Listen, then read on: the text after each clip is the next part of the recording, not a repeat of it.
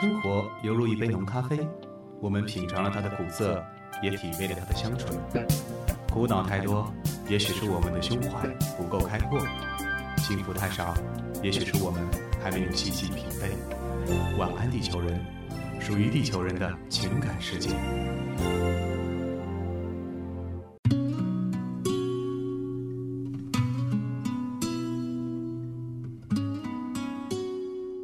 欢迎收听九九八号网络电台，我是子雨。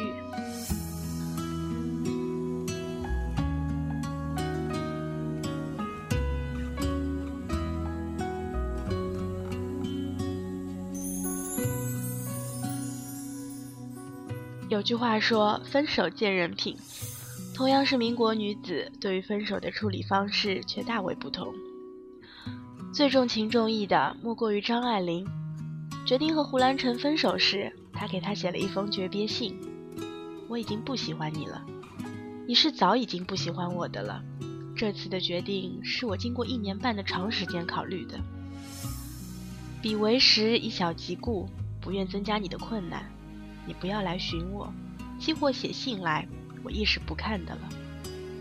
随信还付了三十万元钱，那是他新写的电视剧本《不了情》和《太太万岁》的稿费。”到底是张爱玲啊，纵然分手也绝不出恶语。最激烈的莫过于蒋碧薇，她和徐悲鸿曾经是一对佳偶，最后因为离婚闹到了打官司的份儿上。坐镇律师是大名鼎鼎的沈君儒。打官司虽不是什么好事儿，好在蒋碧薇大获全胜。获得了一双儿女的抚养权，并从徐悲鸿那儿得到了一百万的赡养费和一百幅画。蒋碧薇堪称是江喜宝的先驱，情理相当灵的情。如果没有很多很多的爱，那么有很多很多的钱也好啊。最戏剧性的莫过于杨之华，这要拜他有个好前夫所赐。杨之华在嫁给瞿秋白之前是沈建龙的妻子。他有了婚外情后，三个人会面谈判，谈判的过程很友好，结果更奇妙。三个人一起在报纸上各发了一则启事，内容如下：杨之华、沈建龙启事，自一九二四年十一月十八日起，我们正式脱离恋爱关系。瞿秋白、杨之华启事，自一九二四年十一月十八日起，我们正式结合恋爱关系。沈建龙、瞿秋白启事。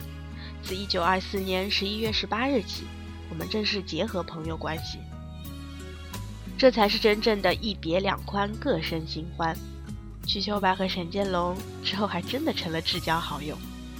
不知道是由于他魅力太大，还是沈建龙的心太大。最荒唐的是白薇，白薇和杨骚之间的情感经历十分的离奇，分分合合了近二十年。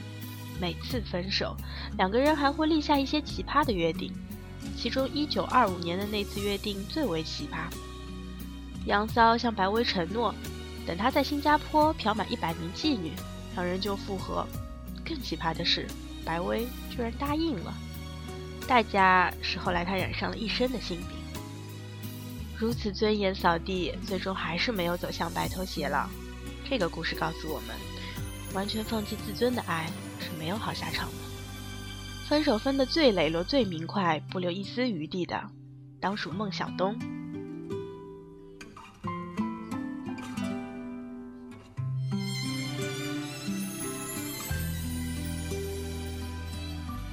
一九三三年九月，在天津《大公报》的第一版上，孟小冬连登了三天的启事。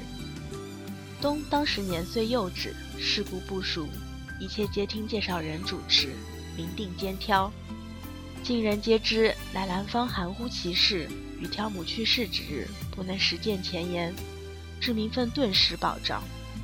毅然与兰芳脱离家庭关系，是我负人，一人负我，世间自有公论，不待冬之赘言。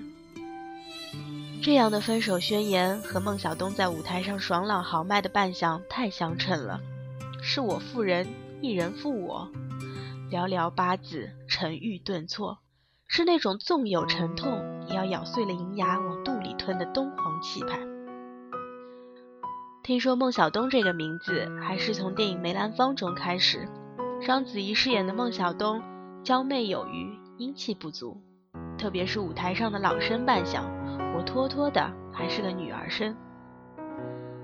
见过真人版的孟小冬照片，才知道什么叫做艳若桃李，冷若冰霜。在流传下来的不多几张照片中，这位姑娘一律绷着脸，留着清汤挂面似的发型，脸上一丝笑容也没有，气质清冽，寒心似的一双眼睛，是要看进人的心里去。她出生于腊月，天寒地冻的季节，身上像是也沾染了冬天寒冷的气息。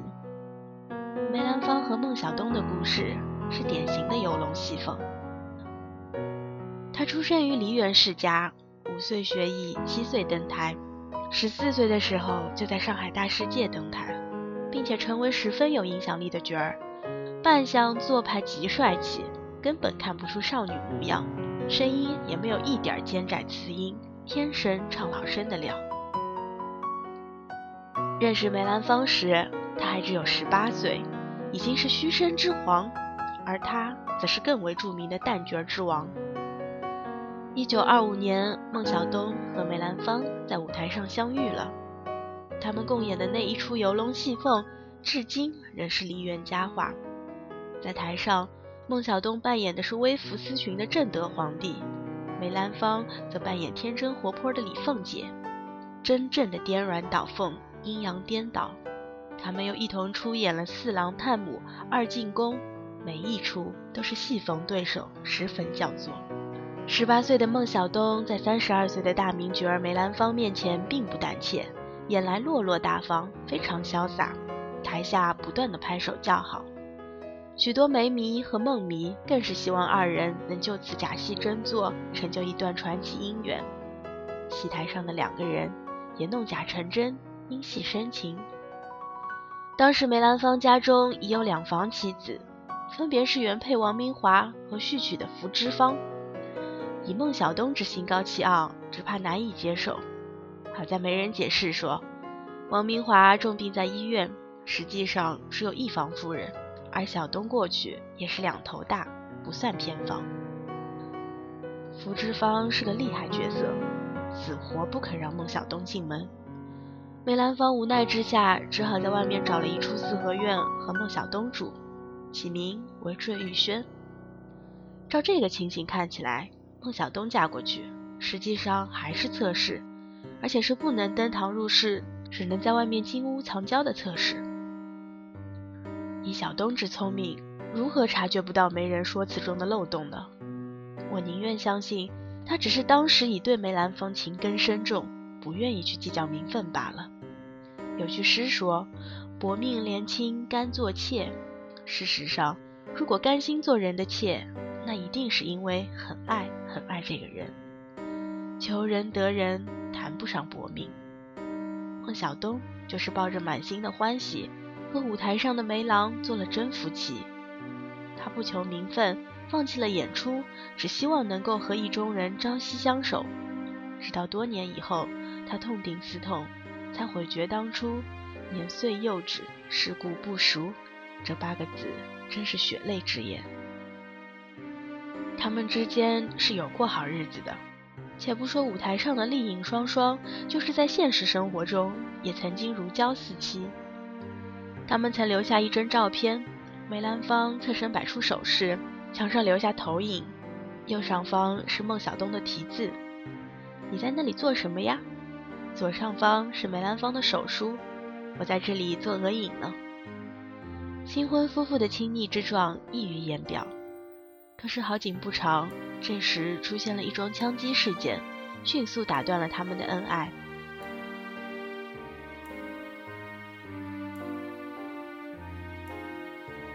在电影《梅兰芳》中，肇事者是梅兰芳的粉丝，现实中恰好相反，那个疯狂的追星族其实是孟小冬的粉丝。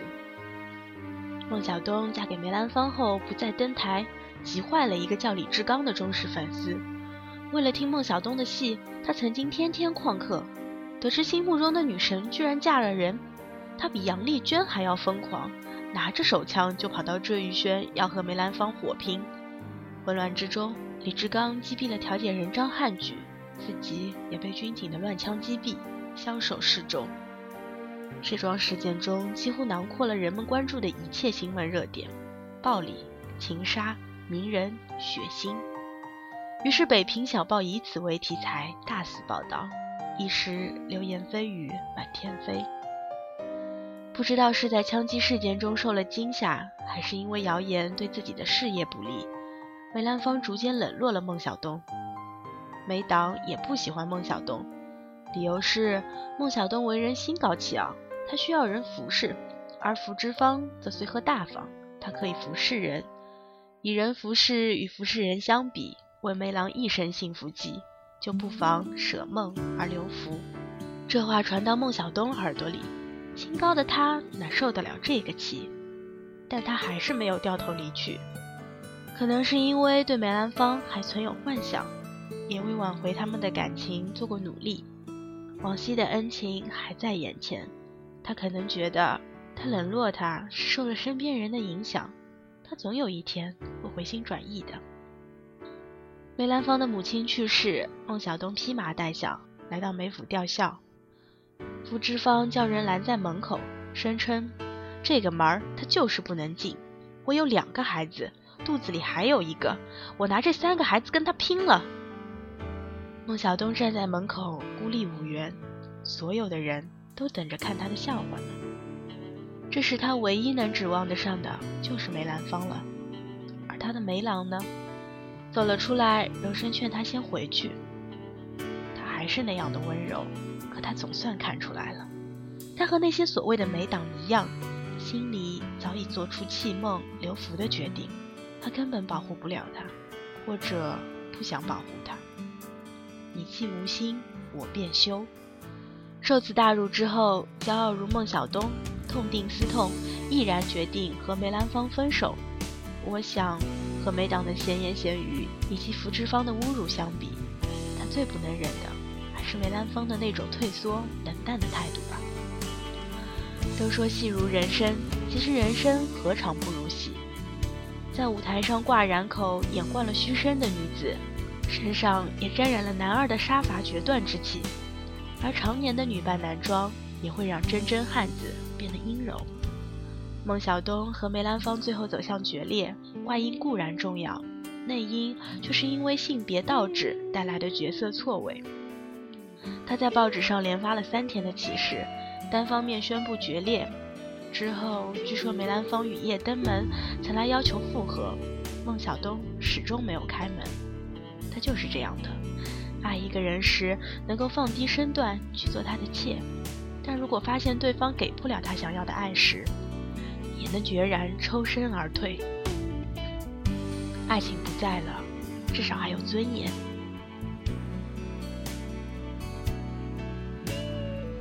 孟小冬傲然离开梅兰芳后，曾经大病一场，甚至一度皈依佛门。可想而知，当时他有多心痛。如此心痛，还是决意放手。这样的女子，把自己的尊严看得比性命还要重要啊！分手时，他曾对梅兰芳放过狠话：“我不要你的钱，我今后要么不唱戏，再唱戏不会比你差。今后要么不嫁人。”再嫁人也绝不会比你差，的确都做到了。和梅兰芳分开五年之后，孟小冬拜于舒言为师，从头开始学习弹余派老生艺术真髓，重出江湖后即博得满堂彩，东皇之名也由此更盛。他虽然演出不多，五年间只有三十余场，但总是不鸣则已，一鸣惊人，被同业尊为虚声楷模。一九四七年，他在上海出演《搜孤救孤》时，全国的京剧名老生前往观摩。著名虚声马连良和香港《大成》杂志主编沈伟窗竟然挤在一个凳子上看了一出戏。没有买到戏票的戏迷都在家聆听话匣子的实况转播。据著名科学家王选回忆，那两天晚上的上海滩真可谓万众空巷。她再嫁的那个男人。论名声地位，确实也不在梅兰芳之下。他就是上海滩赫赫有名的青帮头目杜月笙。杜月笙号称天下第一戏迷，家中的四房姨太太都是唱戏出身。少年时代的孟小冬，在上海大世界是红角的时候，杜月笙就看上了孟小冬，只是没有想到半路杀出个梅兰芳来。一九三七年，上海黄金大戏院举行开幕典礼，杜月笙特意请来孟小冬剪彩，醉翁之意当然不在剪彩之上。后经小东的师妹，也就是杜月笙的四姨太陶玉兰撮合，两人走在了一起。相传杜月笙曾向孟小冬表白说：“自打第一次见到你以后，我一直思念你，还发过誓，这一辈子要是不把你拉进我的怀抱，我就不是人。”说话有点像韦小宝侍娶阿珂的那番说辞。孟小冬被打动了。想，除了感动于杜月笙的情谊之外，他可能这次想找一个和梅兰芳完全不一样的男人，一个强大的。可以保护她的男人，当时上海滩最强大的男人就是杜月笙了。杜月笙对孟小冬也称得上有情有义。一九四九年上海解放前夕，孟小冬随杜一家迁居香港，临走之前淡淡的说：“跟着去，算丫头呢，还算女朋友呀？”为了他这句话，赴港后杜月笙不顾家里人的阻挠。坚持要与孟小冬补行一次婚礼。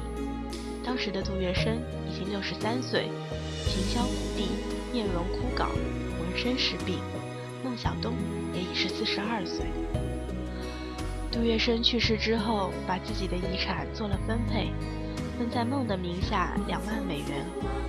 再登台唱戏，靠着这两万美元，在台湾度过了最后的岁月。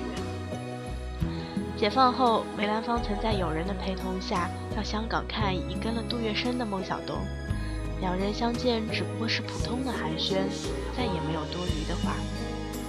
梅兰芳自然是不知道，孟小冬的房间里只摆过两个人的照片，一个是恩师余淑妍，另一个则是他梅兰芳。这场景让我不禁想起章子怡饰演的另一个角色宫二对叶问说的一句话：“我心里有过你，我心里有过你，如此而已，仅此而已。”是谁导演这场戏？在这孤单角色里，对白总是自言自语，对手都是回忆，看不出什么结局。始至终全是你，